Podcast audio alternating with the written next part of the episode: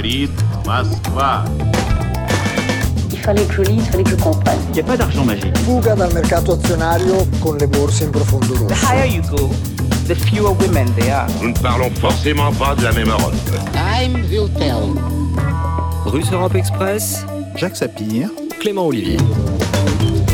Je serai le plus grand créateur d'emplois que Dieu ait jamais fait, ainsi s'exprimait avec son habituelle modestie, Donald Trump, en janvier 2017, c'était lors de sa toute première conférence de presse de président élu, et d'énumérer les noms de géants industriels de l'automobile notamment, qui envisageaient déjà, d'après ses dires en tout cas, de relocaliser ou d'ouvrir de nouvelles usines au pays de l'oncle Sam. Un mandat plus tard, l'extravagant milliardaire est critiqué, vous le savez, de toutes parts et n'a pas réussi à se maintenir à la Maison Blanche alors que la crise sanitaire fait rage et que le nombre de victimes aux États-Unis se rapproche de plus en plus de celui des morts américains pendant la Seconde Guerre mondiale. Donald Trump conserve pour autant un soutien important dans la population, euh, a convaincu également une partie des élites républicaines et amélioré son score par rapport à 2016. Alors au terme de ces quatre années effrénées, de tweets en majuscules et d'huile jetée sur tout ce que la planète compte de feu, quel bilan malgré tous les styles, aussi bien économiquement, socialement que politiquement, quelle perspective aussi pour l'ère Biden? Et puis le Trumpisme pourrait-il survivre à Donald Trump malgré les funestes événements récents? Bienvenue à tous, c'est Russe Europe Express. Au moment de conclure mon mandat de 45e président des États-Unis, Donald Trump, je me tiens devant vous plein de fierté sur ce que nous avons accompli ensemble. 19 janvier 2021. Aux côtés de millions de patriotes, de gens travaillant dur, nous avons bâti le plus grand mouvement politique de l'histoire de notre pays et la plus grande économie de l'histoire du monde. Nous avons restauré la puissance américaine à l'intérieur de nos frontières et son leadership à l'international. Le monde nous respecte. Ne perdez pas ce respect. Je veux que vous sachiez que le mouvement que nous avons amorcé ne fait que commencer. Il n'y a jamais rien eu de semblable auparavant. Le meilleur est à venir. Bonjour Jacques Sapir. Bonjour Clément. Et avec nous aujourd'hui Danny Lang. Bonjour. Bonjour Clément. Et ravi de vous retrouver dans cette émission, toujours membre des économistes atterrés, maître de conférence à Paris 13. Et également avec nous au bout du câble, Renan Abinav-Mog. Bonjour. Bonjour. Contributeur de la Fondation Jean Jaurès, vous avez notamment écrit une série de notes sur les différents swing states. On parlera avec vous du côté plus politique de cette situation, mais d'abord l'édito de Jacques Sapir pour un bilan plus économique. Jacques a un mandat, disons, échevelé, mais pas si dramatique du point de vue des performances économiques, nous dites-vous Non, pas du tout. Et vous savez, alors que Joe Biden rentre à la Maison-Blanche, on peut se poser effectivement la question que restera-t-il de Trump et du Trumpisme? En fait, euh, Donald Trump a été porté par un mouvement populiste. Il a été élu sur un programme visant à recentrer l'économie américaine sur les États-Unis. Et on a eu un président qui était addict à, Twitter, avant de s'en faire exclure, uh -huh. évidemment, euh, mais qui aura très certainement marqué son époque. Alors, son bilan économique, sans être à la hauteur des promesses euh, un peu démagogiques, même beaucoup démagogiques, uh -huh. de sa campagne de 2015-2016, est pourtant loin d'être mauvais. Alors, il fut servi, il convient de le dire, par une croissance assez soutenue. Euh, et sur les trois premières années euh, du mandat, donc avant l'impact euh, de la Covid-19, eh bien, la croissance fut égale ou supérieure à ce qu'elle fut sous les mandats consécutifs tant de George W. Bush que de Barack Obama. Le chômage avait atteint en 2019, et ce, quel que soit l'indicateur que l'on utilise pour le mesurer, parce qu'il y a aussi, il faut le dire, un débat extrêmement important sur la mesure du chômage aux États-Unis, un niveau historiquement bas. L'investissement et l'épargne, dont la tendance par ailleurs est décroissante en longue période aux États-Unis, s'était un peu relevé euh, à la suite de la dépression de euh, 2008-2010. Et comment est-ce que vous l'expliquez? Alors, très clairement, Donald Trump a été aidé par le boom euh, de l'industrie de l'huile et du gaz de schiste, ce qu'on appelle le shale. Euh, les réformes fiscales aussi euh, avaient beaucoup profité aux entreprises, entretenant une euphorie boursière dont une partie de la classe moyenne a aussi profité, parce qu'il faut savoir que aux États-Unis, les liens entre justement euh, classe moyenne et euh, les indicateurs boursiers sont loin d'être négligeables. Beaucoup plus qu'en qu France. Ah oui, oui tout à fait, nettement plus qu'en France et qu'en Europe en général. c'est sur les accords économiques internationaux que Trump avait voulu le plus peser ou, je dirais, mettre sa marque. Alors, sa dénonciation d'accords longuement négociés, comme le, TAFTA, hein, le, fameux traité transatlantique, ses méthodes particulières et assez brutales pour renégocier l'accord de libre-échange entre les États-Unis, le Mexique et le Canada, ont fait jaser. Pourtant, nul doute aujourd'hui que le TAFTA posait de très nombreux problèmes euh, et qu'on est peut-être mieux euh, sans TAFTA qu'avec, que la renégociation euh, du NAFTA, donc de ce traité de libre-échange sur l'Amérique du Nord, s'est faite de manière favorable aux intérêts américains, mais aussi et c'est peut-être un petit peu plus surprenant, aux intérêts des travailleurs avec l'introduction d'une clause sur les salaires limitant les possibilités de dumping social. Alors ensuite, vous voulez insister sur une forme de continuité du mandat de Donald Trump, euh, paradoxalement avec celui de Barack Obama, alors qu'on a plutôt l'habitude de les présenter comme des antithèses l'un de l'autre.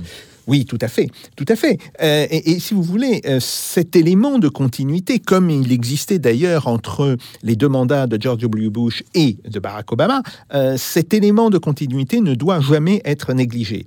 Alors, on critiquera bien sûr les méthodes unilatérales de Trump, mais ces méthodes en fait, n'était pas si différente euh, de celle d'Obama. Sur ce point, Donald Trump est resté fidèle à une grande tradition américaine qui voit dans le libre-échange un article d'exportation bien plus que de consommation intérieure. Mmh. Euh, on peut aussi penser que c'est sur la relation avec la Chine euh, que les efforts de Trump ont le plus rencontré de soutien aux États-Unis. Le conflit avec la nouvelle première puissance économique du monde a marqué en fait le mandat de Donald Trump. Et l'accord euh, entre les deux pays, euh, auquel on avait abouti à la fin de 2019, marquait un premier rééquilibrage entre une puissance déclinante, il faut le dire, euh, les États-Unis, et une puissance montante, la Chine.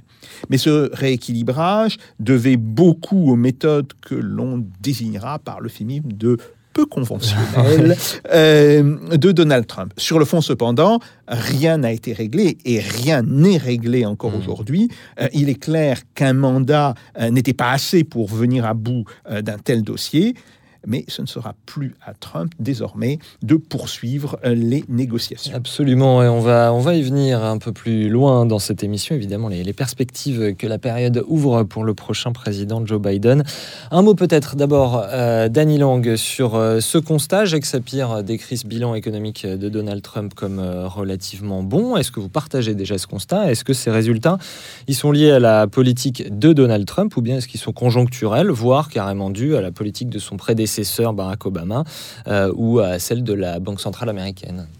Alors, euh, en effet, le, portrait, enfin le, bilan plutôt que de Jacques Sapir de ce de ce mandat est très intéressant et on, effectivement, on se retrouvait en fin de mandat euh, avec des chiffres du chômage extrêmement faibles, en tout cas avant qu'arrive la situation du Covid, euh, qui elle a été très très mal gérée, et on y reviendra sans doute tout à l'heure. Euh, ceci étant dit, j'aurais une vision un peu plus contrastée que Jacques, ne serait-ce que parce que on constate depuis un certain nombre d'années, mais c'est pas le fait de Donald Trump, mais Donald Trump a renforcé ce mouvement, qu'à rebours de ses promesses électorales qui s'adressaient à la classe ouvrière, la classe moyenne blanche il faut bien le dire, euh, la, politique de Trump, et en particulier la politique fiscale de Donald Trump, euh, a été concentrée essentiellement sur les 1%, voire les 0,1%, les, les plus aisés de la population, donc pas forcément celles euh, qui ont le plus contribué à la croissance.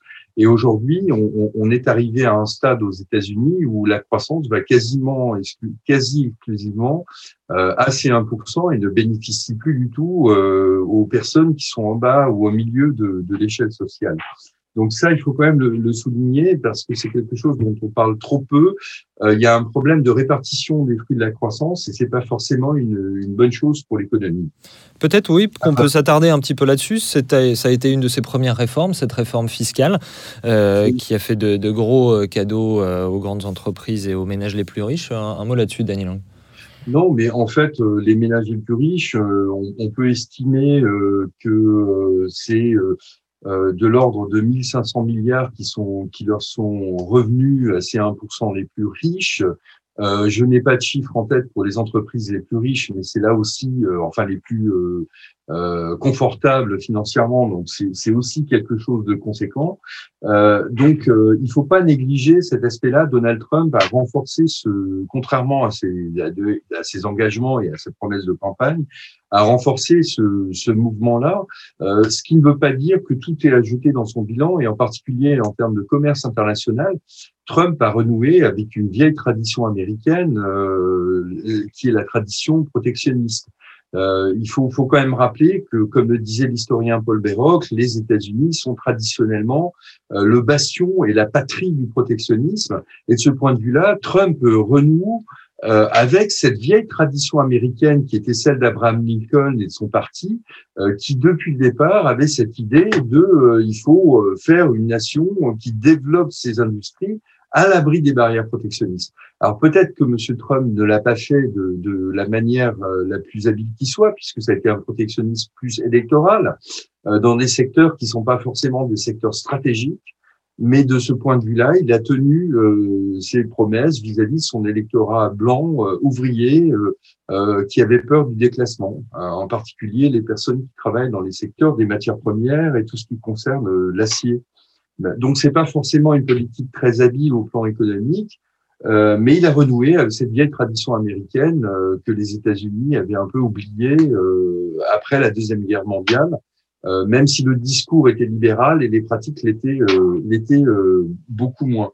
Donc donc voilà. Et puis dernière chose quand même dont il faut parler, M. Trump avait dit qu'il séparerait les banques de dépôt et les banques d'investissement. Euh, donc qui renouerait finalement avec cette séparation bancaire qui avait été mise en place par Roosevelt est supprimé par M. Clinton. Or, euh, au pouvoir, il a fait l'exact contraire. C'est-à-dire qu'il s'est empressé de supprimer toutes les de régulations. De détricoter le Dodd-Frank, oui, qui était cette, cette régulation. ouais. Oui, il a supprimé dans le trait de plume le Dodd-Frank qui a été mis en place à la place de, à, la suite de la crise de, financière globale de 2008. Or, euh, c'est extrêmement dangereux et cette suppression du Dodd-Frank va poser problème euh, maintenant qu'on entre dans cette zone de turbulence euh, lié à la situation de Covid et lié au confinement. La séparation bancaire, c'était une belle promesse de M. Trump et il a fait l'exact contraire. Et on peut euh, relire à cette occasion, Daniel Lang, votre tribune euh, dans Marianne, qui date de, mars 2018, où vous, vous revenez plus en longueur sur tout ce que vous venez de, euh, nous dire. Renaud Abinavmog, une, une, réaction à ce qui a été dit. Est-ce que comment vous, voyez justement dans la population ce paradoxe d'un président élu sur une base dite populiste, mais qui fait une politique économique qui profite surtout aux 1% les plus riches, Renaud Abinavmog? Globalement, je pense que vu le comportement de, de l'électorat et vu comment l'électorat aussi se s'informe avant avant une élection, ça importe sans doute assez peu. Enfin, je veux dire, je pense qu'il y a assez peu d'électeurs américains qui euh, ont vraiment conscience de, euh, des, des, éventuelles différences qu'il y a pu avoir et, et, ce, qui, ce qui importe vraiment pour, euh, pour l'électeur lambda, c'est les résultats qu'il concerne avant tout et qui concernent ses proches, etc. C'est ce qui, ce qui est visible vraiment, euh, j'allais dire, dans, dans, dans, le quotidien. Et d'ailleurs, ça se ressent dans, dans, le score de Trump. Trump a, a, amélioré son score de 2016 de façon impressionnante. Euh, on se retrouve à avoir une l'élection qui a le plus mobilisé euh, euh, d'Américains de toute l'histoire des États-Unis. Donc c'est en soi une performance. Et en fait, la question c'est du coup, mais pourquoi il a perdu? Et je pense qu'il faut pour, pour, pour, pour, comprendre pourquoi il a perdu en 2020, il faut il faut se rappeler de comment il a gagné en 2016. Mm-hmm. Et en réalité, quand on regarde euh, les chiffres de 2016, il a avant tout gagné parce qu'Hillary Clinton a fait des performances euh, extrêmement faibles euh, dans, les, dans beaucoup de fiefs démocrates, euh, alors que lui, finalement, avait augmenté les performances de Mitt Romney de 2012 de façon assez marginale. il, y a, une exception à ça, c'est la Pennsylvanie, mais bon, c'est un cas particulier sur 50. Mais sinon, quand on regarde que ce soit l'Ohio, que ce soit la Floride, que ce soit le Wisconsin, le Michigan, c'est-à-dire les États qui ont permis à Trump de gagner, en fait, Trump a amélioré ce qu'avait fait Romney, mais de façon assez, assez, assez limitée. Et Clinton s'est complètement euh, effondré. Et c'est euh, dans ces quelques États-là qu'il a perdu cette fois-ci. Tout à fait, parce que Biden a, a tout simplement, et les démocrates ont tout simplement réussi à faire ce que Clinton n'avait pas fait, c'est-à-dire mobiliser euh, euh la base, euh, la base électorale des démocrates. Il n'y avait pas franchement, à part en Pennsylvanie encore, je le redis, il n'y avait pas franchement de, de vrais mouvements en 2016, comme il y avait pu l'avoir à l'époque de Reagan, où il y avait une partie importante parfois jusqu'à 10 ou 15 de, l'électorat démocrate qui votait pour les républicains. Il n'y a pas eu ça en 2016. C'était très très marginal et finalement il y a toujours à chaque scrutin il y a toujours 1 ou 2 de chaque camp qui, finalement vote pour le, candidat de l'autre camp. Donc il n'y avait pas eu ça. Euh, donc voilà, Trump s'est fait un peu prendre au piège de sa propre de, sa propre réussite et de sa propre victoire en 2016. Ma question, vous qui êtes un observateur assidu notamment du camp conservateur aux États-Unis, Ma question, au fond, c'était quel est le dénominateur commun de ce parti républicain tel qu'il existe maintenant euh, après cette ère Trump? C'est-à-dire si on a un président élu sur une base dite populiste, mais qui fait une politique pour les riches, comme nous l'a dit Danny Lang, qu'est-ce qui reste comme dénominateur commun à tout ça? Je pense que le, le, le, conservatisme social est quand même euh, un dénominateur commun très fort au sein du Parti républicain, beaucoup plus qu'il y a encore 10 ou 15 ans. C'est-à-dire qu'il y, y, a toute une partie du Parti républicain, je pense notamment aux, républicains de, de Nouvelle-Angleterre, donc euh, le Maine, euh, New York, etc., qui sont traditionnellement, euh, euh, j'allais dire, euh, sur beaucoup de beaucoup de points plus libéraux que, que, que certains démocrates. et c'est, j'allais dire, ce, ce sont des, c'est une espèce en voie de disparition, je pense, parce que le Parti républicain a quand même fait un, un virage vers la droite assez important au niveau social, au niveau sociétal, notamment sous la présidence Obama. Et euh, quand on regarde un petit peu la, la, carte des élus républicains, notamment au niveau du Sénat, euh, il y, a, y, a, pratiquement plus de. Il en reste, j'allais dire, il en reste deux. Il, laisse, il reste une sénatrice de l'Alaska et la sénatrice du Maine, Susan Collins, qui a été réélue euh, en novembre dernier, euh, qui sont, j'allais dire, centristes. Mais sinon, il enfin, je veux dire, le centre euh, a, a, quasiment disparu. Donc, je pense que ce qui, ce qui lie les républicains entre eux, c'est euh, c'est les positions euh, sociales, euh, même s'il y a encore bien sûr quelques exceptions, mais globalement, je pense que c'est ce qui c'est ce qui les lie. Et c'est surtout ce qui est important au vu de l'électorat. Je pense que l'électorat a, a, un vrai besoin de, de conservatisme et, et ça s'est exprimé euh, lors de, la, lors de la dernière élection. Et lors des récents événements au Capitole ou pas? Alors, Dans ça, les réactions je... de, du reste du Parti républicain, qu'est-ce que vous en pensez? Bah, globalement, c'est quelque chose qui est quand même assez inédit dans les, j'allais dire dans les bon, les États-Unis ont quand même une histoire, euh, euh, une histoire politique assez violente. Enfin, euh, il y a assez peu de, de, de grandes démocraties occidentales qui ont eu euh, un, un, président euh, assassiné dans les 70 dernières années. Enfin, c'est pas quelque chose de, de c'est pas anodin. Donc, les, les États-Unis ont une tradition de toute façon assez, j'allais dire, je pense assez dure au niveau, au niveau politique. Euh, maintenant, je pense que la société a quand même évolué et les événements qu'on a pu voir euh, il, y a, il, y a, deux semaines ont quand même profondément euh, choqué une bonne partie de, euh, des républicains. Mais après, je me demande aussi si pour une grosse partie de l'establishment du Parti républicain, c'est pas aussi une aubaine, c'est-à-dire euh, ils savaient pas trop comment se débarrasser de Trump, puisqu'a priori Trump était bien parti pour pour être de nouveau candidat, au moins à la candidature en 2024. Là, de ce qui s'est passé au Capitole c'est l'aubaine, c'est-à-dire pour toute la marge du Parti républicain, toute la partie, toute la, tous les républicains qui voulaient se débarrasser de Trump, ils ont eu un, ils ont eu un formidable, une formidable occasion pour, pour se faire. D'ailleurs, euh, il ne vous a pas échappé qu'il y a euh, dix républicains qui ont voté euh, à la Chambre en faveur de l'impeachment. Ça montre que bon, c'est marginal, mais dix républicains sur moins de 200 républicains à la Chambre, ça fait quand même une part importante. Donc voilà, je pense que c'est surtout sur ça que ça va se jouer finalement. Très bien. Oui, absolument. Vous avez tout à fait raison de dire que l'histoire politique des États-Unis, hein, depuis euh, le milieu du, du, 19e siècle, elle est très violente. Euh, bien sûr, il y, a, euh, il y, a, eu deux présidents assassinés. Hein. Il y a eu Kennedy et McKinsey, mais euh, McKinley, pardon. mais il y a eu aussi une guerre civile. Euh, aux États-Unis, une guerre civile qui a très profondément euh, marqué les mémoires. Moi, ce qui me frappe plutôt, c'est que avec l'élection de Donald Trump, euh, le parti, disons, euh, l'électorat républicain avait pris le tournant du populisme.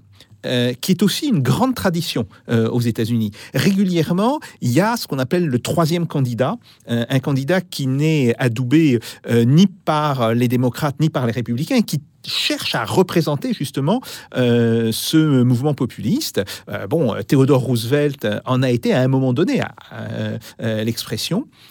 Et euh, là, on a vu l'électorat républicain qui a été gagné justement euh, par euh, ce mouvement euh, populiste. Alors bien sûr, une partie de l'establishment euh, républicain euh, a suivi contraint et forcé, et il cherche à prendre sa revanche maintenant sur Donald Trump.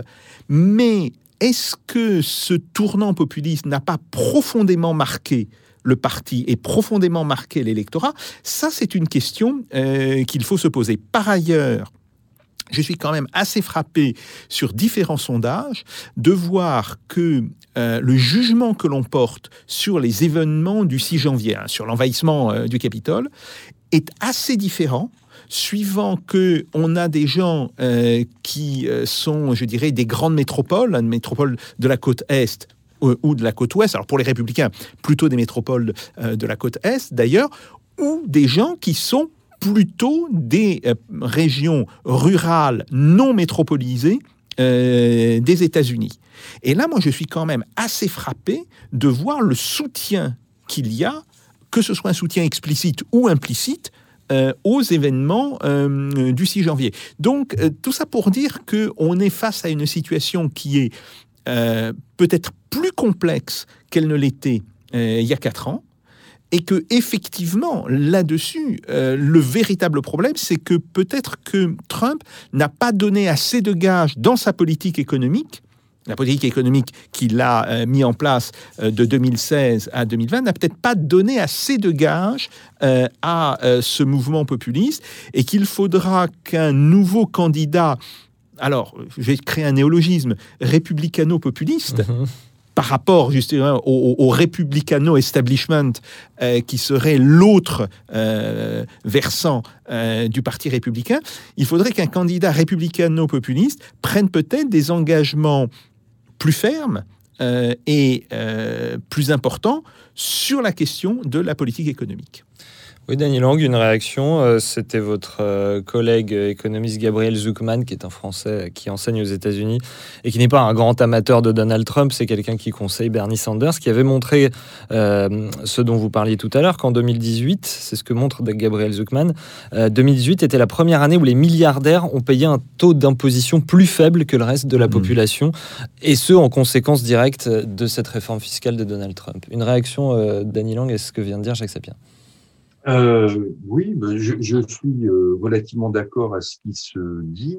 Et, et d'ailleurs, bon, maintenant, euh, évidemment, faire des scénarios euh, sur une feuille de papier ou à la radio, c'est toujours compliqué. C'est pas notre intention, oui, oui, absolument. Je ne suis pas sûr, je ne suis pas certain que M. Trump aurait fait de tels scores aussi bien il y a quatre ans que cette année si en face il avait eu Bernie Sanders même si Bernie Sanders ne se réclame pas ouvertement du, du populisme, il y a euh, des éléments de populisme de gauche dans, euh, dans la stratégie de la gauche du Parti démocrate, euh, qui ont expliqué d'ailleurs ces succès importants à, la primaire et le, comment dire le sentiment de la d'une grande partie de l'électorat que Madame Clinton euh, n'était était la, la, candidate des élites contre Monsieur Trump, qui était le, le candidat du peuple, euh, a sans doute euh, joué un rôle important dans l'issue de cette élection.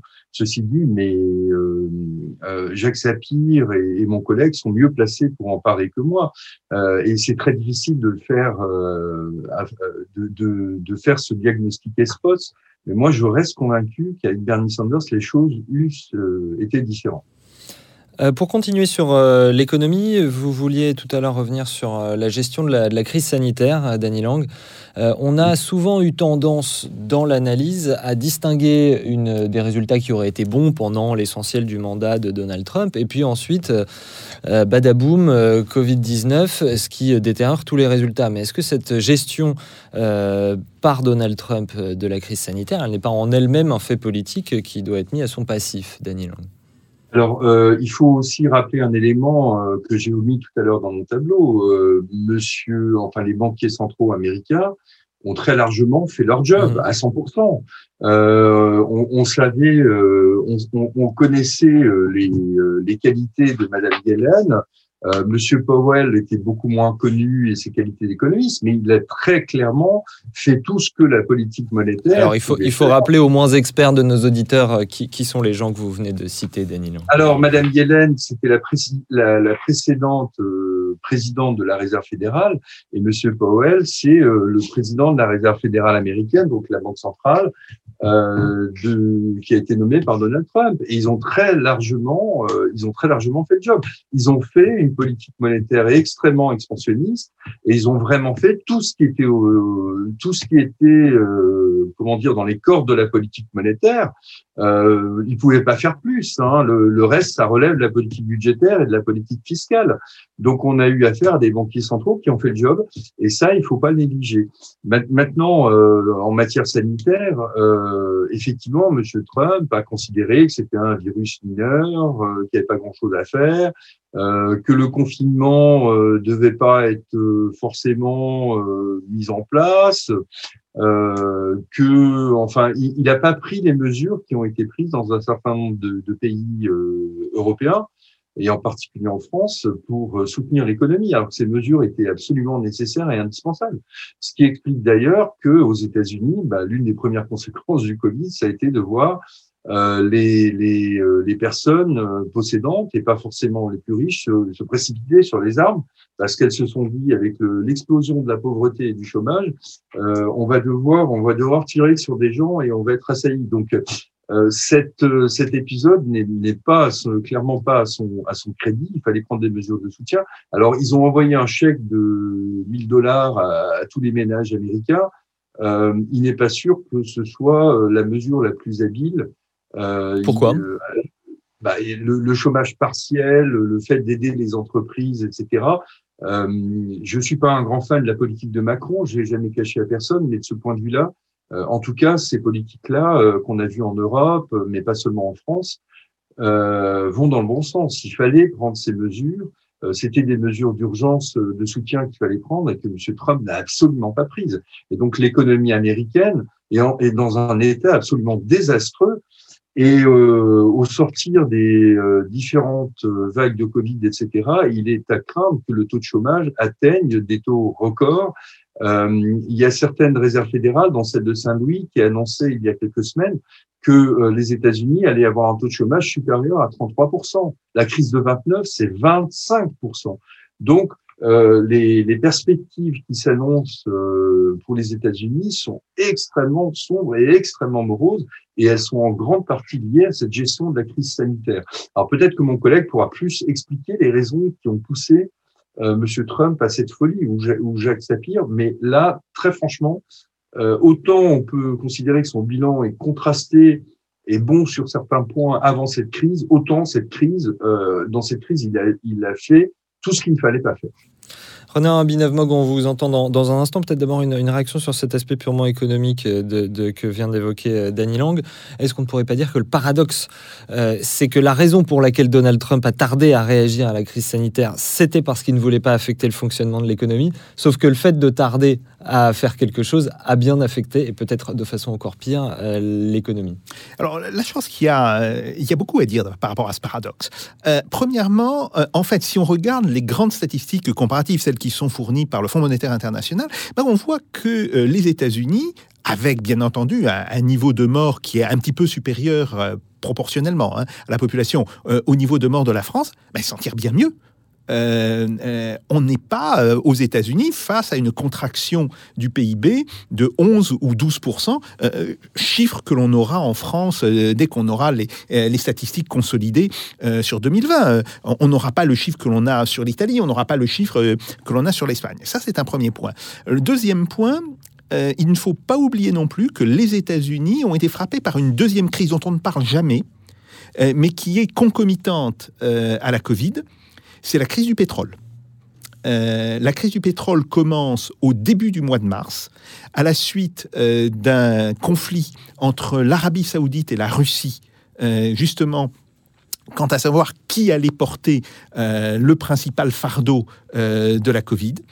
ça fait tomber les prix du pétrole à un niveau historiquement bas on est tombé à 24 euh, dollars le baril pour le Brent, hein, et je crois à 20 dollars, même en dessous de 20 dollars. À un moment donné, même le, euh, le prix du baril euh, de WTI, de le, le, euh, le West Texas euh, Index, a été négatif. C'était oui, en plein confinement, on en avait parlé. Tout, tout J'allais bon. dire ici même non, puisqu'on voilà. était chez nous à l'époque. Voilà, bon, des émissions donc, à la maison. il faut quand même rappeler ça. Or, cette chute extrêmement brutale a eu des conséquences dévastatrices dans l'industrie du shale. et ça a évidemment très fortement contribué à la récession qu'ont connu les États-Unis. Mais moi, ce qui me frappe, c'est que, bon, tout le monde dit Trump a très mal géré. Je suis tout à fait d'accord. Trump a très mal géré. Même si, par ailleurs, il faut reconnaître que là-dessus, euh, il y a euh, une, partie de la gestion euh, de la politique sanitaire est au niveau des États. Mmh. que l'on voit d'ailleurs que des États qui sont aux mains des démocrates n'ont pas nécessairement des résultats meilleurs que des États républicains.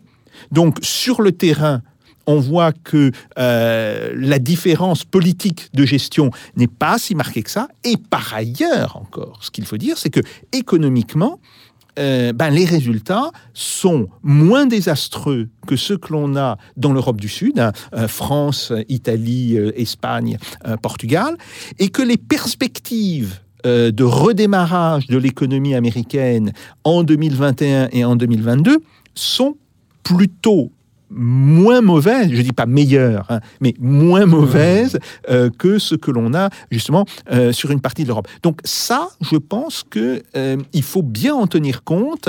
Maintenant, je crois surtout que ce qui a été retenu par les Américains, et ça, il, faudra en discuter, je dirais, plus politiquement, c'est le spectacle dans un pays avancé, euh, ce spectacle euh, des morts qui s'accumulent, des morts euh, que l'on qu'on ne sait plus où les mettre, si vous voulez, dans les hôpitaux de New York, le fait de vouloir ramener un navire hôpital de la marine américaine dans le port de New York pour aider à traîner. Bref, cette situation qui fait que les Américains, comme d'ailleurs les Français, ont eu le sentiment de redevenir à l'occasion de la pandémie un pays du tiers-monde des pelletés de terre noire. France 24. Sur des cercueils entassés dans une tranchée. 10 avril 2020. Ces hommes en combinaison blanche sont des employés municipaux mobilisés pour l'épidémie.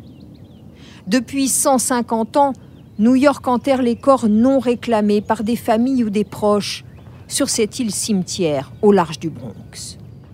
Mais sur l'île, désormais, le chariot élévateur apporte 25 cercueils par jour là où on en comptait 25 par semaine avant l'épidémie. Dans la tranchée, haute de 2 mètres, trois cercueils sont empilés les uns sur les autres, puis recouverts de terre. On ne sait pas exactement combien de ces personnes sont mortes du Covid-19 en l'absence de tests post-mortem. Ça, je crois que ça a fait extrêmement mal euh, à l'image de Donald Trump, parce que Donald Trump, il faut toujours rappeler quel a été son, euh, euh, son slogan Qui en 2016. écrit sur les casquettes eh ben oui, tout à fait. Hein.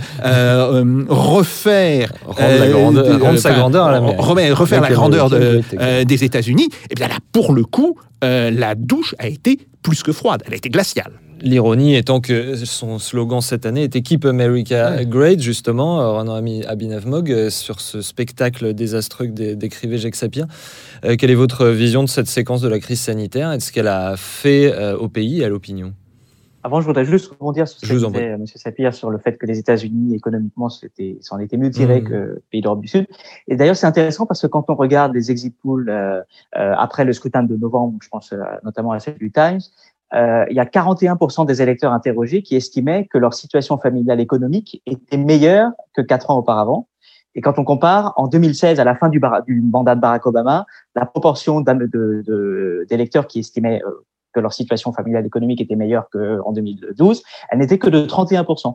Donc en fait, il y a, euh, il y a une part plus importante des électeurs qui estimaient qu'à la fin du mandat de, Trump, leur, leur, leur, leur, situation économique était meilleure. Donc voilà, je, voulais rebondir parce que je pense hmm. que au niveau de l'électorat, finalement, la l'importance de la crise économique, elle a eu assez peu d'impact euh, sur euh, sur le sur le choix euh, final. Euh, maintenant, je vais rebondir sur votre question. Et là, sur, pour le coup, la gestion de la crise en elle-même, c'est-à-dire euh, au-delà des conséquences économiques, la, la, la, gestion simplement sanitaire de la crise, ça, effectivement, ça a eu un impact. C'est-à-dire que c'est intéressant quand on quand on regarde le pourcentage de personnes qui disent que le, la gestion de la crise du, du Covid a eu un, un impact sur leur vote, elle est complètement inversement proportionnelle à, à, leur vote en faveur de Trump. C'est-à-dire que ceux qui estiment que la gestion de la crise n'avait n'a eu aucun impact sur leur vote, ils votent à plus de à 87% pour Trump globalement, euh, donc c'est énorme. Euh, mais ils ne sont que 34% euh, des interrogés, ce qui est effectivement assez faible. C'est-à-dire qu'il y a quand même les deux tiers qui estiment que ça a eu un, un impact fort ou un, même que c'était le plus important des sujets pour leur vote. D'ailleurs, ce qui est intéressant, c'est qu'entre ceux qui estiment que ça a eu un, un, un impact important, ils sont encore 51% à voter pour Trump d'après les, exit polls de CNN, alors que ceux qui estiment que la gestion de la crise sanitaire a été le premier motif de leur vote, euh, ils ne sont plus que 38% à voter pour Trump et ils votent à 61% pour Biden. Donc là, il y a eu vraiment un, un vrai sujet. Je pense que Donald Trump a aussi sans doute perdu des voix précieuses euh, dans, dans, les États, euh, euh je pense notamment bah, au Michigan, au Wisconsin et à la Géorgie, qui sont trois États où la, crise sanitaire a, a, a, été extrêmement violente, notamment dans les derniers jours juste avant le scrutin. Et je pense que ça peut aussi expliquer la, la défaite sur le film de, de Donald Trump. Make America great again, again.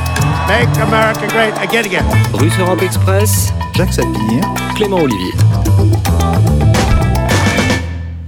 Danny Lang, une des autres choses qui a marqué évidemment ce mandat, euh, c'est le retour de l'idée de protectionnisme. C'est de ça que vous parliez dans, cette tribune euh, à Marianne il y a euh, plus de deux ans maintenant. Elle s'appelait Protectionnisme et si Donald Trump nous aidait à penser. vous y disiez qu'il cassait la, doxa dominante. Pour autant, vous, n'êtes pas un grand amateur de ce protectionnisme un peu brutal qu'il a mis en place. Un mot sur ce bilan de quatre années de Trumpisme, notamment face à la Chine. Oui, euh, donc je, je, rappelais dans cette tribune quelque chose que très peu de gens savent euh, finalement, et c'est qu'au départ, la, la, guerre civile aux États-Unis, avant de, de, porter sur la question mmh. euh, de l'esclavage, euh, est partie de cette question du Nord qui était favorable euh, pour développer ses industries à une protection, et d'un côté, et de l'autre côté, le Sud qui était très défavorable à, à, cette idée de protectionnisme. Alors évidemment, on mène pas une guerre, une guerre civile sur on veut protéger nos industries contre on veut pas protéger nos industries. Euh, le, le, Whig Party, celui de Monsieur Lincoln, euh, celui qui a théorisé bien avant les économistes la nécessité d'un protectionnisme pour euh, développer vos industries, ben, le Whig Party voulait protéger ses industries. Il était aussi convaincu que bien que racialement inférieurs, les Noirs devaient être émancipés plus tard, mais sans doute au siècle suivant. Ben, ça a été l'occasion euh, parce que c'est quand même beaucoup plus mobilisateur de dire qu'on se bat euh, pour euh, l'abolition de l'esclavage que de dire qu'on se bat pour remettre des pour mettre ou laisser mmh. des tarifs douaniers. donc c'est ça, ça, a fini par tourner autour de la question de l'esclavage. Mais initialement, euh, le Nord était pour le protectionnisme et le Sud était contre. Et les États-Unis ont toujours été ce, ce, ce pays euh, protectionniste. Et c'est une reconstruction euh, finalement, et en partie due à la théorie dominante néoclassique en économie qui défend le libre-échange, que de dire que les États-Unis sont une nation fondamentalement libre-échangiste. Non, les États-Unis ne le sont pas. Ils prônent le libre-échange au plan international. Ils demandent à des nations qui auraient bien besoin de protectionnisme de, de s'ouvrir mais euh, le, ça n'a jamais été un pays extrêmement protectionniste. Alors avec Trump, effectivement, euh, là, on a eu quelque chose de très différent de ce qui aurait été mené sous n'importe quel autre euh, gouvernement, c'est-à-dire on a eu une remise en cause des accords internationaux et une remise en cause du fameux TAFTA, donc ce traité de libre-échange qui était dans les tuyaux. Et, et je, je, personnellement, faisant partie des rares économistes qui trouvent euh, intéressant de savoir remettre un peu de protectionnisme de temps à autre, euh, sans être évidemment, euh, comme le veulent beaucoup de caricatures pour faire la Corée du Nord, faisant partie des économistes qui, qui pensent que le protectionnisme est un outil de politique économique et de politique industrielle, je j'ai observé avec un certain intérêt. Et la tribune d'ailleurs dont vous parliez tout à l'heure, c'est une réaction à la démission d'un des conseillers de Donald Trump, qui s'appelait Monsieur Cohn, qui était en désaccord avec Donald Trump sur les, les discours euh, de Monsieur Trump suite aux événements euh, de Charlottesville, euh, qui était en désaccord avec le fait que Monsieur Trump n'ait pas signé les accords de Paris sur le climat, ce qui est une catastrophe, mais qui est resté et qui a démissionné ensuite sur le protectionnisme. Donc, ce qui montre bien comment la doxa dominante voit le protectionnisme. C'est beaucoup plus grave que le racisme et le climat. Oui, vous écriviez du point de vue des idées de l'establishment économique et du courant dominant qui met ces idées en forme. Monsieur Trump, en érigeant des barrières douanières, a commis une faute bien plus grave, donc selon les républicains, que la négation du réchauffement climatique ou le traitement délétère des minorités dont son gouvernement se rend régulièrement coupable. C'était vos mots, Daniel. Oui, parce que je, je, personnellement, ce genre de réaction me laisse toujours quoi? Euh, on devrait pouvoir, en tant qu'économiste et surtout en tant que policymaker, euh, utiliser tous les instruments de la politique économique. Et ce point de vue-là, euh, Donald Trump, même s'il a mené un protectionnisme centré sur des secteurs qui n'étaient pas stratégiques, même s'il a, on va dire, intensifié la guerre commerciale avec la Chine qui se serait produite de toute manière, mais il lui a donné une certaine, une certaine amplitude.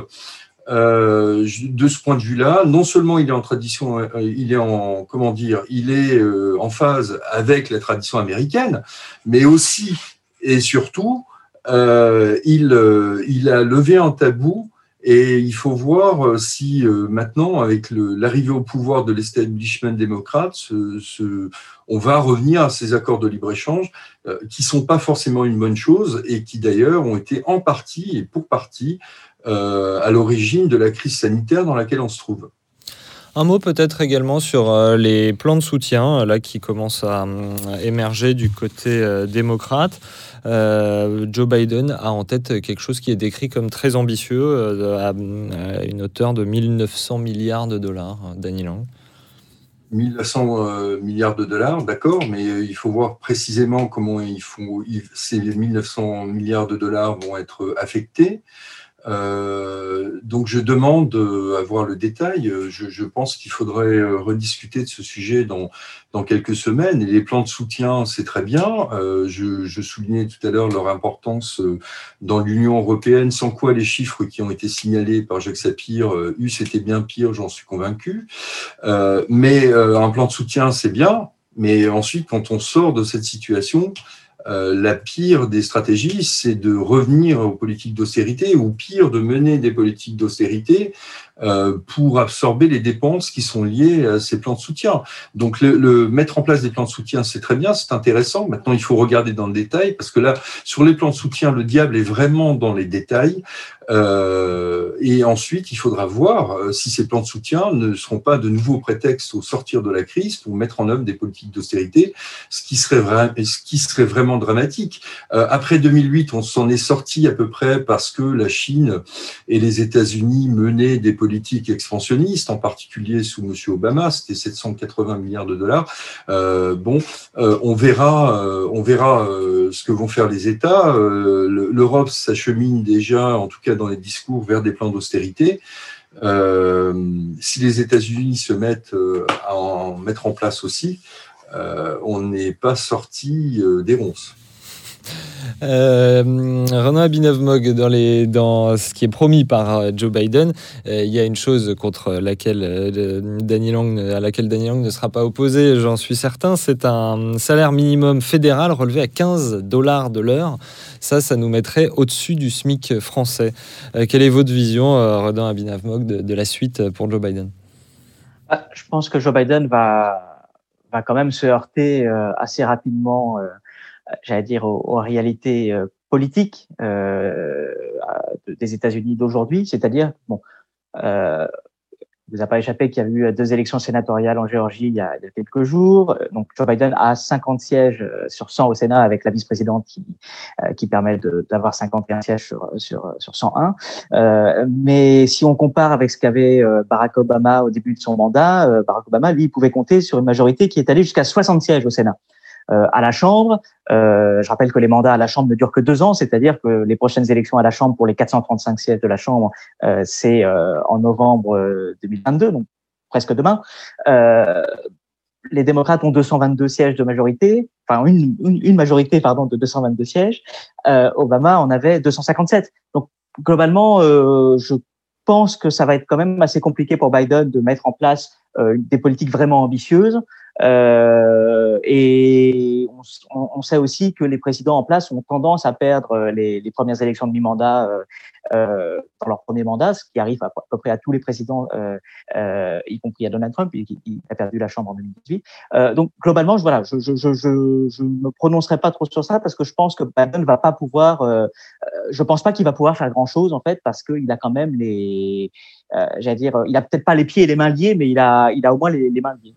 Et le, comment vous voyez le, rôle euh, présent et futur euh, de l'aile gauche du parti qui a été ravivé euh, très franchement ces, dernières années avec aussi une nouvelle génération qui s'allie à une génération plus ancienne, ce qui est celle de, Bernie Sanders. Et de l'autre côté, je pense évidemment au, fameux squad d'Alexandria Ocasio-Cortez. Ne voyez aucun parallèle avec cette émission en termes d'alliance générationnelle. Cette aile gauche du Parti démocrate, elle a d'abord été très critique envers Joe Biden, puis elle s'est ralliée à lui. Est-ce qu'elle pourrait jouer un rôle dans les prochaines années? Oui, bien sûr. Alors, ce qui est assez intéressant, c'est que dans les années, j'allais dire, dans les années 60, après la période Johnson, les démocrates ont quand même été à une certaine période très à gauche. C'est-à-dire qu'ils ont envoyé au casse-pipe, j'allais dire, plusieurs candidats issus de leur aile gauche qui se sont fait laminer électoralement. et ensuite, ils se sont dit, bon, maintenant on arrête. Et à partir des années 90, ils ont laissé une place omnipotente, j'allais dire, à, à l'aile centriste avec Clinton et, Obama qui était aussi un centriste. Voilà. Donc là, l'aile gauche, je pense, elle est, elle est décidée à, à, peser, elle est décidée à pas se laisser submerger, on va dire, par par l'establishment euh, démocrate et par le, côté centriste euh, de, de, de, cet establishment. Et je pense que ce qui change aussi, c'est que l'électorat, euh, le, le j'allais dire le cœur de l'électorat démocrate, eh bien, il, il, se, il se gauchise aussi un petit peu et, et, et de voir euh, euh qu'en Géorgie, euh, les deux futurs sénateurs de Géorgie sont quand même plutôt proche de l'aile gauche plutôt que de l'aile centriste. C'est intéressant puisque la Géorgie, c'est quand même un des électeurs, un des États les plus conservateurs de, des États-Unis. Donc, on voit que même dans les États les plus conservateurs, l'électorat démocrate, euh, peut-être parce qu'il se rajeunit et qu'il se en, diversifie pardon, en termes d'origine, il est de plus en plus ouvert euh, à l'aile gauche. Et donc, je pense que euh, cette aile gauche va, va, euh, va gagner en puissance euh, sous le mandat de Biden et surtout va être une, une peut-être pas une opposition tout de suite, mais mais va être une comment dire une vigie très très active. C'est-à-dire que Biden, il va pas pouvoir se reposer sur ses lauriers comme avaient pu le faire beaucoup de présidents démocrates auparavant. Daniel, vous voulez, vous vouliez réagir? Oui, très brièvement quand même. Euh, on, observe quelque chose d'assez nouveau de ce point de vue-là aux États-Unis quand on regarde les, sondages. Hein. Moi, je n'ai jamais caché à personne, j'étais proche de des économistes de l'aile gauche du parti, en particulier euh, Pavlina Tcherneva.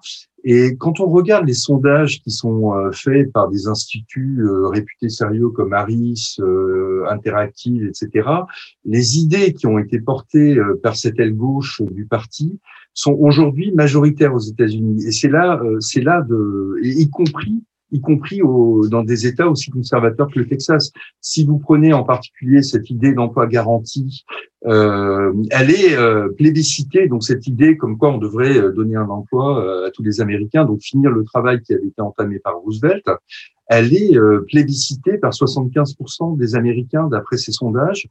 Euh, le, le revenir également, si mes souvenirs sont bons, revenir également à une taxation beaucoup plus progressive. Je crois que dans ces sondages-là, il y avait des, des, des taux d'approbation très forts. Et une taxation, élevée hauts revenus.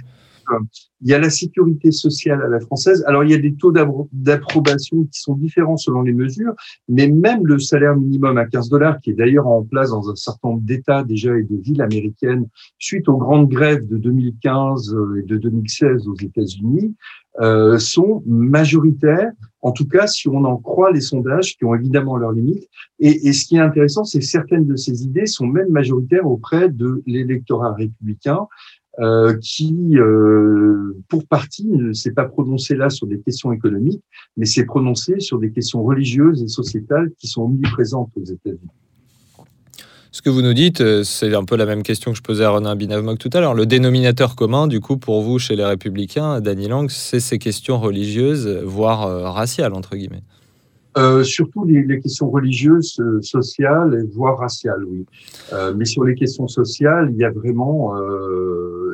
Enfin, moi, je ne suis pas un politiste et un observateur aussi fin de la vie américaine, mais j'ai pu constater effectivement un virage très clair vers un conservatisme social très très fort euh, plus que vers euh, plus qu'un comment dire une prégnance de la, la doxa libérale. Euh, on, on, trouve chez les électeurs de Donald Trump des, des gens euh, qui sont pas défavorables au, salaire minimum à 15 dollars ou alors à, avoir un emploi garanti. En tout cas, on trouve des électeurs de Donald Trump qui sont pas forcément défavorables à certaines des choses qui ont été portées par Bernie Sanders.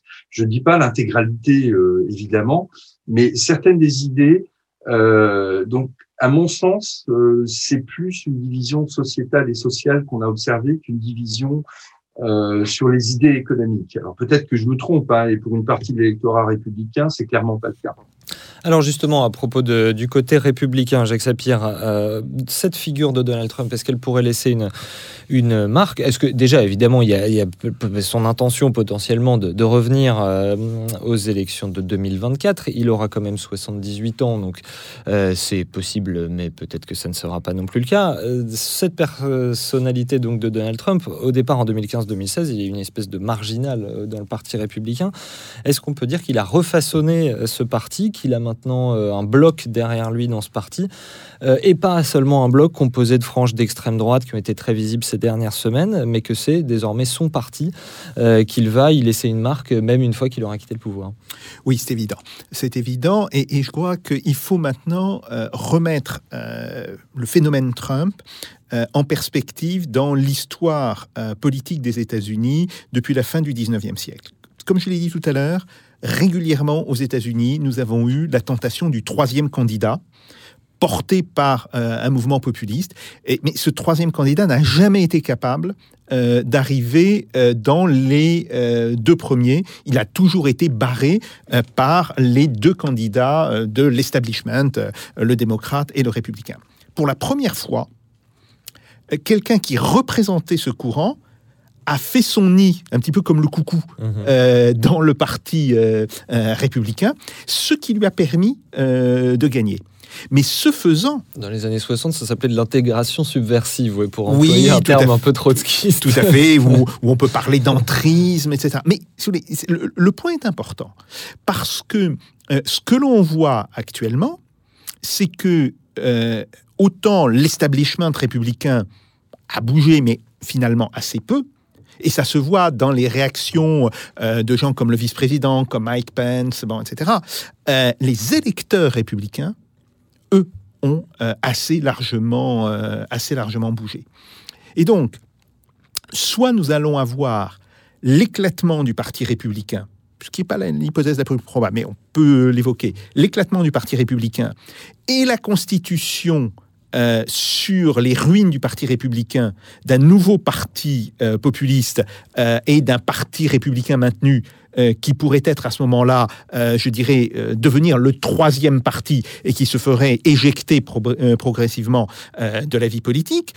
Un petit peu d'ailleurs ce qui s'était passé à gauche en Angleterre, entre, vous savez, quand, dans les années 20, vous avez l'opposition entre les Tories et les Whigs, les conservateurs et les libéraux, et qu'a euh, débouche le parti euh, travailliste, euh, le Labour, qui finalement remplace les Whigs et qui les marginalise. Bon. Donc, on a cette logique qui est tout à fait possible, mais on a sur la logique qui est encore plus probable, c'est que en réalité, les gens qui soutiennent Trump, qui, alors qu'ils le soutiennent par conviction ou qu'ils le soutiennent par opportunisme politique, c'est le cas d'un Ted Cruz. Hein, Ted Cruz, il se verrait bien euh, remplacer Trump euh, en 2024. Bon, mais quelle que soit leur, euh, raison, que ces gens solidifient leur contrôle sur le Parti républicain et que l'on arrive à une transformation du Parti républicain en un parti qui serait très différent, en fait, de ce que pouvaient être les républicains dans les années 50 ou dans les années 60 du XXe siècle. Bon, ça c'est un point, c'est un point important auquel il faut ajouter une chose. la percée relative évidemment, mais la percée quand même par rapport aux autres candidats républicains de Donald Trump dans l'électorat hispanique. Or, la minorité hispanique est aujourd'hui plus importante que la minorité noire. Et en fait, tout le monde euh, se concentre idéologiquement sur la, question de la minorité noire, mais politiquement, elle pourrait perdre, euh, je dirais, beaucoup de sa place tout simplement parce que vous allez avoir la montée, et, ça va se continuer, euh, de la minorité hispanique, une minorité où là, le Trumpisme marque des points qui sont tout à fait importants. Clip de campagne, octobre 2020.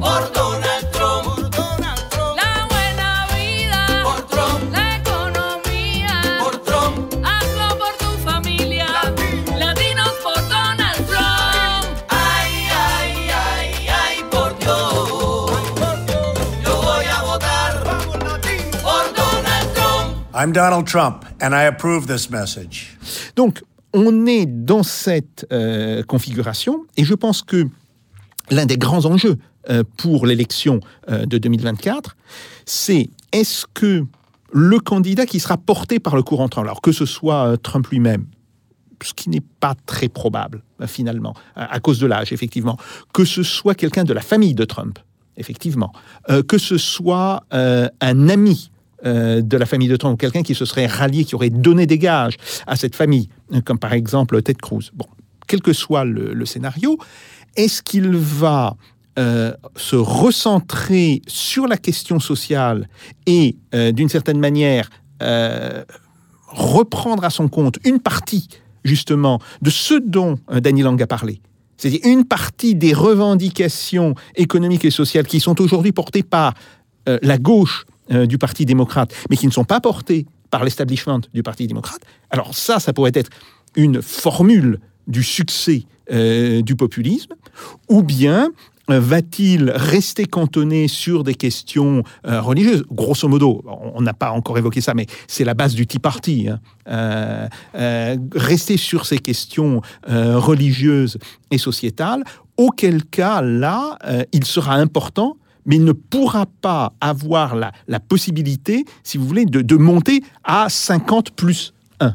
C'est-à-dire de, pouvoir gagner en réalité euh, sur des élections euh, générales comme euh, l'élection présidentielle. Donc ça, c'est en réalité un des très grands enjeux. Et c'est pour cela que l'analyse du bilan économique de Donald Trump, de ce qui a été fait et de ce qui n'a pas été fait, de là où Trump a plus ou moins tenu ses promesses, mais là où il a au contraire renié ses promesses, euh, bon, c'est pour ça que c'est très important. Parce que c'est, à, mon avis, cela qui va pouvoir permettre de déterminer si un parti populiste a des chances ou n'a pas de chance aux prochaines élections. Renaud Abinavmog, le mot de la fin. Effectivement, actuellement, on voit que les classiques républicains prennent évidemment leur distance avec Donald Trump après tout ce qui s'est passé. Mais est-ce que vous seriez d'accord avec euh, Jacques Sapir pour dire que finalement, euh, au bout de quatre ans de mandat, ce parti, euh, il est Trumpisé et que la prochaine élection pourrait effectivement voir émerger des figures comme Ted Cruz avec ses fameuses Santiago ou un Donald Jr., une Ivanka Trump prenant la, la place du pour la, prochaine élection Je voudrais juste rebondir très rapidement sur le vote des latinos, euh, parce qu'effectivement, on l'a beaucoup analysé en disant euh, Donald Trump a réussi à faire une percée euh, chez les latinos, comment ça s'explique Il est passé de 28% en 2016 à 32%, mais quand on se rappelle, en fait, je pense qu'il faut quand même se rappeler que c'est Obama qui a réussi à faire une percée très importante chez les latinos. Et en fait, quand on remonte à 2004, il y a 44% des latinos à l'époque qui avaient voté pour Bush donc 44 en deux, vous voyez. Euh, donc je pense qu'il faut, il faut surtout se rappeler que c'est euh, les, les, les, latinos votaient beaucoup plus démocrates depuis 2008 et finalement Trump a réussi à, à regagner. Mais je suis, je pense vous voulez dire qu'ils reviennent chez les républicains où ils étaient avant euh, d'aller chez Obama. C'est ça, voilà. Il y a, y a, une partie, enfin voilà. Globalement, l'électorat latino est quand même un petit peu plus favorable aux républicains qu'il ne l'était en 2008, jusqu'en 2016 globalement. Euh, ça, c'est juste un, détail. Hmm. Euh, concernant l'avenir, on va dire, euh, des, des républicains, je, pense que Donald Trump a fait quelque chose euh, d'essentiel au niveau politique, c'est qu'il a, il a réconcilié la base de l'électorat républicain avec le parti républicain. Euh, donc, s'il reste avec le parti républicain, ce sera un très bon point pour eux parce que on le voit avec le nombre de voix supplémentaires qu'il a gagné en, quatre ans. Hein. Globalement, il a, euh, j'allais dire, euh, c'est presque une mini révolution conservatrice, c'est-à-dire qu'il y a toute une part de l'électorat euh, conservateur euh, républicain qui ne votait pas parce que le, qui ne votait plus parce que le, le, le, parti républicain ne leur correspondait plus, qui, qui s'est mobilisé. Et c'est aussi pour ça, par exemple, que Biden n'a pas gagné la Caroline du Nord, qui est un État qui était cité parmi les, les États qui pouvaient basculer en faveur des démocrates, parce que dans les zones les plus rurales, l'électorat républicain s'est mobilisé comme jamais il ne s'était mobilisé, euh, euh, et c'est le cas dans, presque tous les États euh, euh traditionnellement républicains. C'est-à-dire que Donald Trump fait des progrès euh, très forts. Donc voilà, je pense qu'il a réconcilié la base de, l'électorat républicain avec ce parti. Et si jamais euh, euh, il devait y avoir une troisième voix incarnée par Trump ou par quelqu'un de son de son clan. Euh, là, pour le coup, ça serait effectivement un signe inquiétant pour les républicains parce que ça voudrait dire qu'il y a toute une partie de l'électorat euh, conservateur qui serait peut-être plutôt enclin à se diriger vers cette troisième voie et à, et à abandonner euh, le Parti républicain. Donc voilà, je pense que tout dépendra finalement du, du choix que Trump fera euh, pour, pour 2024. Euh, je pense qu'il y a quand même... Euh, bon, ça, c'est marrant parce que je le dis depuis 2018, c'est-à-dire qu'en 2018, Trump a fini sa campagne des midterms dans le Missouri. Euh, aux côtés d'un jeune euh, républicain qui s'appelle euh, Josh, Josh Hawley, qui, a battu la sénatrice démocrate sortante qui était en place depuis 2006. Et je suis convaincu qu'il a aura une place importante dans les années à venir au sein, de, au sein des républicains parce qu'il a, enfin, voilà, je trouve qu'il a tous les ingrédients pour faire le leader conservateur que les Américains vont attendre quand Trump se décidera à, à partir parce qu'effectivement, il n'est plus non plus tout jeune. Danny Lang, un mot euh, pour conclure. Alors, très rapidement, Donald Trump a eu un bilan, en tout cas jusqu'à la crise du corona, euh, économique contrasté. Euh, du point de vue des idées, il a réussi à renouer avec euh, avec le protectionnisme. Il avait un bilan économique jusqu'au Covid euh, euh qui était assez intéressant, en, en, tout cas, bon, pas en termes de distribution des revenus, hein, ça c'est clair. Donc, on a vu tous les contrastes de cette politique. Le, le bilan économique est aussi lié à la, à la bonne gestion euh, monétaire de la part de, de la part de la Réserve fédérale. Euh, il a eu le, le, mérite de renouer avec certaines euh, certaines traditions américaines comme le protectionnisme. Euh, cela dit, maintenant, il appartient aux démocrates de, faire beaucoup mieux, en particulier en matière sanitaire. Et euh, la, clé de l'avenir va être de savoir quelle politique ils vont mener par la suite. Est-ce qu'on va avoir une politique expansionniste ou est-ce qu'on va revenir au vieux démon de l'austérité? Et euh, si, euh, dans cette dernière perspective, les républicains auront euh, clairement leur chance dans quatre ans. Eh bien, merci beaucoup. Euh, Danny Lang, merci à Renan Abinavmog, merci beaucoup à vous deux d'avoir été avec nous aujourd'hui. Merci bien sûr aussi à vous, euh, cher Jacques Sapir, et à vous autres pour votre fidélité à cette émission fabriquée cette semaine encore euh, pas avec l'aide précieuse de nos camarades de la technique Pipo Pichigène D'Amato, Doc Fowler, qui vous donne rendez-vous au prochain numéro de Russe Europe Express avec Jacques Sapir en podcast ou en vidéo, toujours sur toutes les plateformes. Et en attendant, faites pas au Jacques. Salutations.